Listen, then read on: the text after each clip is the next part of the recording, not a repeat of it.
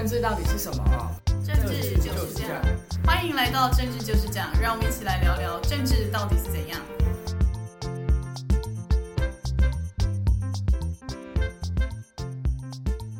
大家好，欢迎回到政治就是这样，我是雨杰，我是南天，大家好。前两天呢、我们台湾的歌后蔡依林她登上日本的 The First Take，她的就上那个就是一只能录一次的一个音乐频道，唱了台湾一个很有名的《玫瑰少年》，就是在讲叶永志的事件，讲台湾的就是性平教育可能不足，所以后来才有这个事件。然后呢，当时那个底下留言啊，就很多人都在说：“天呐，台湾真是一个性别意识走得好前面的岛国，就是可以有这样子的法，然后有这样子的歌。”但殊不知呢，台湾岛内现在正闹得风风雨雨，就是政坛的 Me Too 时刻。实在是一个很讽刺的事情啊！其实，呃，台湾对于整个这种性平，然后性侵的防治各方面，我觉得在法令面不能说不够、不足或是不完备，但是整个观念上，呃，也许有一些落差，所以才会导生出最近很多很多的问题，从政治圈然后一直蔓延开来。像台湾呢，其实不是一个没有性别意识或性别法治的国家。像我们从一九九七年啊，当年发生了一个民进党妇女部的彭婉如，她坐电车然后就就被杀死了的案件，所以后来就有白玫瑰运动，然后也催生了性侵害防治法。然后后来呢，也是有性别平等工作法，例如一定程度以上机构呢要去参加一些性平课程，然后是因为叶永志事件之后的性别平等教育法，然后性骚扰防治法，或是前两年的跟踪骚扰防治法。台湾对于这种性骚扰啊、性侵的法制呢，其实是算是相对完备，但当然还是有一点小问题，就是在实务的应用上。那但是呢，面对最近政坛这一些就是性骚扰事件的频传呢，也不是频传，就是被爆出来了。我们的蔡总统跟我们的赖清德副总统他们的发言令人实在有一点担心。像是我们蔡总统呢，他在星期二晚间就是发了一个道歉文，说就是台湾真的是有这样子的事情，所以他在检讨。所以呢，他要来找很多专家学者一起来讨论说这些性骚扰的样态。哇，我昨天看到这个新闻，那时候就想说，所以现在性骚扰跟 COVID-19 一样是一个二十一世纪才出现的产物吗？有这么多的专家学者、研究生都已经写论文跟大家分析说什么叫性骚扰。结果我们蔡总统说我们现在要来找专家学者，然后是像我们的赖清德副总统，他也是总统候选人，他说呢，面对民进党的党内纷争呢，所以我们全党包含我自己都要来上性平课。我们小时候也有在上交通安全课啦，但大家走在路上还是很怕被车撞啊。对啊，而且现在。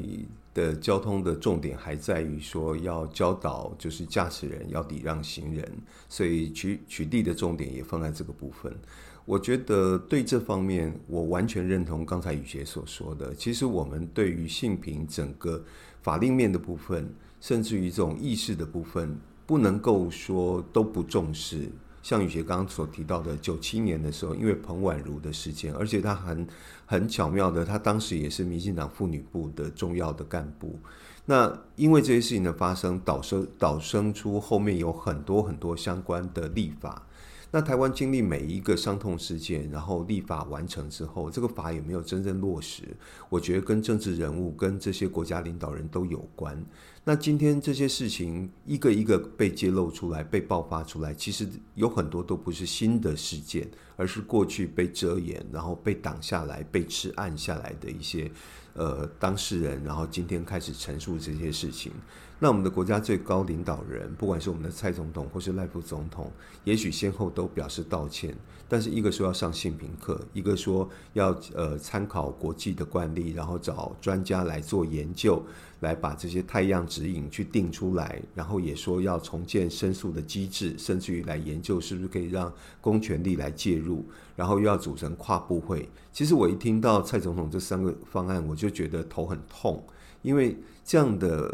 指示最后一定是没有任何的成效。那土法不足以自行。刚才雨杰念了有这么多的防治法，然后工作法、教育法，但是今天所呈现的结果是怎么样？我很不希望这些政治人物的道歉就像鳄鱼的眼泪。其实你们是为了要救生，你们救你们的声望，然后救你们的民调。然后甚至于要救你们的政治前途，但是呢，人民要的是安全的生活。我觉得这个是有很大的一个差距的。所以政治人物在谈这些事情的时候，真的要有同理心。特别是我们蔡总统是台湾的第一位女性的国家领导人，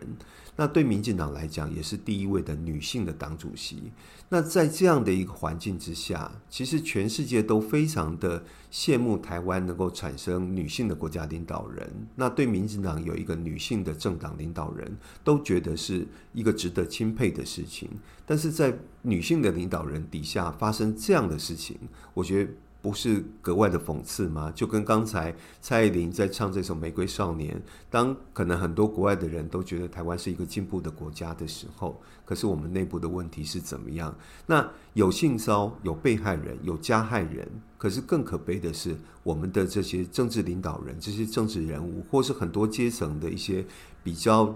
管理干部、领导干部，他们怎么去看待这些事情，跟处理这些事情？我觉得这是一个最严肃跟值得探讨的问题。其实台湾现在这一波 Me Too 的引爆啊，它在它引爆的时间点其实还蛮，就是还蛮紧凑，它不是一个累积一个很长的时间才突然爆出来。我们自己这样推测会说，引爆点恐怕会是民进党在上上礼拜中常会呢，他提名了被人家说有偷拍前女友，然后有恐吓外流前科的李正浩，会让大家觉得说，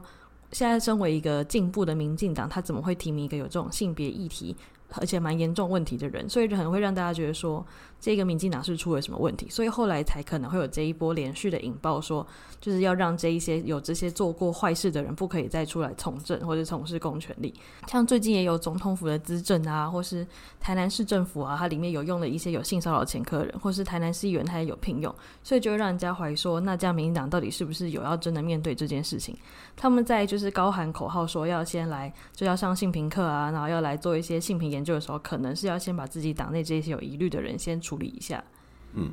其实我很希望，当每次类似事件发生的时候，其实各主要政党第一个先不要做的事情就是互相比烂。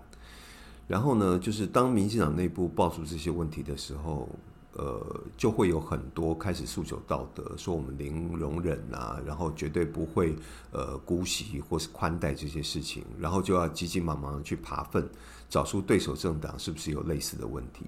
我觉得这是一个很糟糕的的的情况。其实政治就是政治，那政治是众人之事，因为是众人之事，就难免会有参差不齐的问题发生。所以你的党可能有这个问题，我的党可能也有类似的问题，但是。大家面对国内的政治如何提升，就是怎么样一起解决问题，做得更好，不要相互比烂。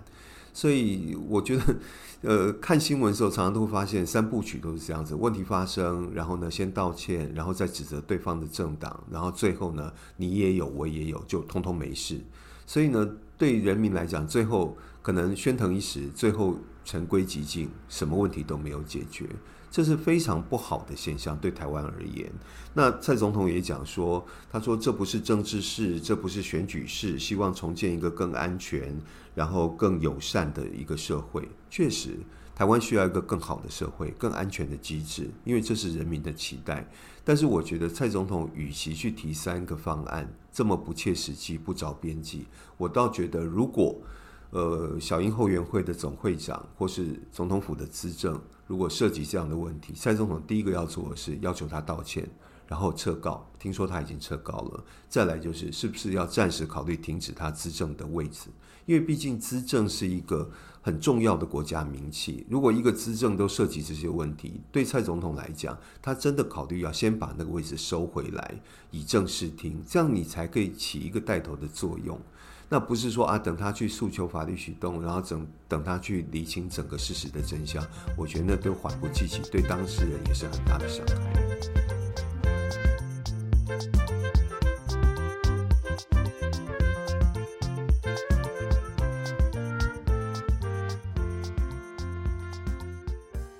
虽然呢，蔡总统说呢，这件事情呢跟选举无关，然后可能也跟政局无关，但是呢，我们当然还是要来讨论一下选举。像刚刚我们有提到说呢，不要来比烂，因为其实大家都知道，我们民众党党主席呢柯文哲本身就是一个会走路的性别歧视的人，所以呢，大家本来就对民众党没有什么性别意识的期待。然后国民党也是从过去就是古时候都一直其实有传出很多性别歧视啊、性骚扰、性侵的案件，所以大家其实对他们。基本上来说没有什么太大的期待啦，因为像在光谱来说，他们就是相对保守的政党。那在这两个党呢，在这次的就是民进党开始的一个性骚扰风波，到底会不会得利呢？我自己觉得其实是不会，因为一来说大家本来就对他们没什么期待嘛，就本来就是不会因为比较进步的政党出了事情，大家就跑去支持不进步的政党，这是在人性或是在逻辑上其实是不合理的。而且再来是因为柯文哲自己又爱歧视人，所以大家也不会。因为别人有发生事情就跑去支持他，而且像他最近跑去日本，又开始有一点乱讲话，然后最近在跟格莱伊吵架，那这些事情到底会不会对他加分减分？其实好像也不一定。而且他对于这个性骚扰案件，他自己的他被人家指责的时候，他也是回应得非常不好，就是也没有一个身为党主席的高度。然后或者是像侯友宜呢，他自己从警察出身嘛，一路当到警政署长，当到新北市长，他对于这一个性骚扰事件频传，他应该要做的事情不是。直接骂赖清德，叫赖清德要道歉，而是他应该要以自己的经验、他的角度，他当过这些这么打击犯罪的官员，那他如果是他遇到这种性骚扰的事情，他会怎么处理？那这些其实都反而这两个政党在这件事情上，他们既拿不到选票，而且可能会因为他们一些多做多错，然后多嘴的情况下，让他们自己再扣分。对，其实侯友谊在很多问题上都可以做更多、更好的。取得加分的一个的机会，但他常常都错失掉。其实我们常常说，包括这种儿福的事情，对侯友谊来讲是一个很深的痛。那他自己有这样子切身的遭遇，但是在很多相关的议题，或是像这次性骚扰议题，他也没有从刚才雨琦所说的过去他的这种警政资历里面，然后具体提出一些他的看法跟经验，跟怎么样可以协助解决这些问题的方法。我觉得指责。大概只应该在你所有的应对跟处置上面，也许只只占百分之十就 OK 了。你就算把赖赖赖清德骂死，然后要求赖清德下跪道歉，但是还是解决不不了问题，也没有办法保护这些被害的当事人。所以我觉得他们两大党的党主，呃，一个参选人到目前为止，大概都很难以从这个事件当中去取得加分。可是对民进党来讲，我觉得全党就陷入一个很慌乱的情况，好像每天身边都有可能在被爆出来，这是民进党目前比较大的问题。那显然蔡总统跟赖副总统想要解决跟面对这个问题，也没有找到一个最好的方法。所以呢，我觉得全党陷入混乱。所以那我们的我们的政治也因此就被拖下水。其实我觉得任何事件，我最不希望看到就是人民对政治或是对政党都完全的失望或绝望。这样对台湾的民主不是一个好的进步。现在这个政坛的 Me Too 时刻到底会延烧到什么时候也不确定，因为现在从政治圈一路烧到社运圈、文化圈、媒体圈，就是一路这样子延烧，就是每一个可能过去我们小时候尊敬的前辈，他可能都被爆出了性骚扰的争议。那这一个问题呢，民进党要怎么解决？他们一定还是要继续努力想办法，因为如果解决得好呢，对他们是大大的加分，因为他们现在。赖清德面临一个很大的问题，就是他几乎没有什么太多年轻人的选票，尤其在提名了李正浩啊、林非凡这种可能年轻人相对没这么喜欢的人之后，那他们这次有没有办法从好好处理这个事件，让大家看到说他就是一个进步的政党，是一个非常需要把握的机会？那像就是蓝白两党，他们两党好像也没有在这一次的事情上，虽然说这是别人的伤痛，他们不应该拿来的，就是来做一些处理，但他们就是既没有好好的处理，然后又有一点为落井下石，那落井下石也没有帮自己加到分，那其实也不知道他们两个党现在在做什么事情，就是他们的节奏也是蛮混乱的。嗯，其实呃，我觉得。这些问题是大家共同要面对的问题。那执政党当然首当其冲，尤其问题从他们内部引爆出来。那赖清德在面对这个问题，确实头很痛。那当天他们本来是要开记者会，那那场记者会原本设定主轴是要打侯友谊，是侯友谊打脸侯市长。那后来临时取消，然后改变记者会，然后是向社会大众来道歉。那到目前为止，他们的整个基调好像还没有完全回到主轴上来。那原本监会选举提名也都暂暂时搁置在这边。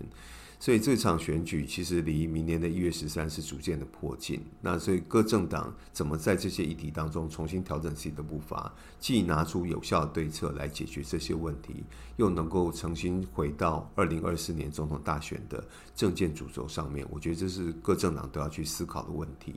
那。关于整个这些性骚的事件呢，其实我引用刚才录音前朋友跟我讲的一句话，就是蔡总统说要找出这些性骚的太样的指引。其实，呃，很简单，就是如果你不会对自己妈妈或女儿做的事情，就你你也不要去对其他的女性来做。我觉得这是一种对于性别的尊重。那我觉得要发自内心，而不是好像放在教科书里。然后就像雨杰刚刚讲的，我们从小有学这种交通安全，可是闯红灯，然后不管是驾驶人或行人，还是经常很多问题，甚至被国外媒体认为台湾是行人的地狱。我觉得这些问题都是从小应该养成的，但是我们的社会显然是不足的。好，雨洁，那我们就从今天这整个讨论过程当中，我们最后来为二四年总统大选这些呃三党来下一个注解跟观测评分。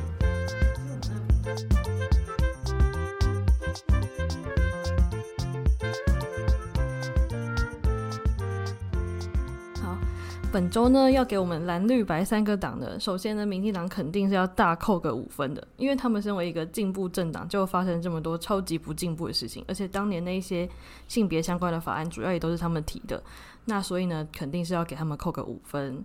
那再来是像国民党跟民众党的，他们两个我这次要一起评分，我就要给他们扣个三分，因为他们这两个党真的是。他们这也是也陷入一个漫长的时空停滞，因为例如像蓝啊，就是国民党这样子，他们还是没有办法搞定郭台铭。然后像现在最近宣明智、宣董，他也跑来参一咖加入这个大混战。那所以呢，国民党自己内部都还没有整合好，然后骂别人又骂得很难看，所以呢，就是要给他扣个三分。然后再就是民众党，民众党有一个点让人会觉得，就是不论他的政治立场来说，就是他们每一次，他们第二次他们的不分区立委，他们都要用海选的。这样会让人家担心，说就是那他们这样海选来的人，到底会不会用资历来骗人？像如果大家有印象的话，可以回去翻二零二零年的民众党不分区名单，其实真的有很多不知道是谁的人，就看起来有一点选到后来有点像阿猫阿狗，都有被排入名单里面，就是要凑那个三十四席。所以呢，他们用一个海选的方式来争不分区，这个对他们受众来说，当然是很吸引他们的票嘛，就感觉好像人人有机会，个个有可能。但对于社会大众来说，会觉得说你一个政党，你连一些认识的专家学者都找不出来，那看起来真的超不专业。所以呢，我也要给他扣个三分。嗯，好，那我来对这三个势力来做二四年大选的观测评分。民进党确实在这一波当中，因为你标榜进步，然后你追求性别平等，所以呢，你也要承受最大的苦果，所以我也要给他扣四分。相对的，国民党。那包括在今天，我们的侯市长还在国民党的中常会请这些中常委吃老三合餐，对，那这个这为什么叫老三合餐？其实我我觉得也很很很有趣啊，就是目前他的民调几乎已经快掉到第三了，所以那国民党确实也在整个大选当中内部整合也还没办法做好，那外部的民调也没办法拉抬，所以我依然要给他扣三分。那至于呃民众党的部分，我觉得确实如宇杰所说的，我觉得也许你新的政党玩海选就算了，那今天的民众党还要玩这一套，其实有一点没有意义。我觉得从选举的考量来讲，选举就是要赢，所以不用故意惺惺作态，你就是要提提最强的人选。那民众党去年底十一月二十六号九合一选举，其实黄珊珊当时的副市长。出来角逐台北市长，虽然落败，可是很多人对他的整体表现是给予肯定的。所以我个人一直觉得说，民进党、哎，民众党在这一次的不分区立委提名当中，有必要把黄珊珊放在第一名，然后象征这个党，我希望未来在立法院是有战力的发挥的。那所以现在还要去玩海选这一套，我觉得实在是有一点太无聊，所以我也要给他扣两分。因为不分区的立委席次没有那么多，所以民众党你能得到不分区立委多少的席次，其实掐指都可以算得出来。所以去玩海选，搞一大堆这些噱头，都是没有意义的。好，这是我个人的观测评分。那我们今天节目就到这边告一段落，谢谢大家，谢谢大家，谢谢，拜拜。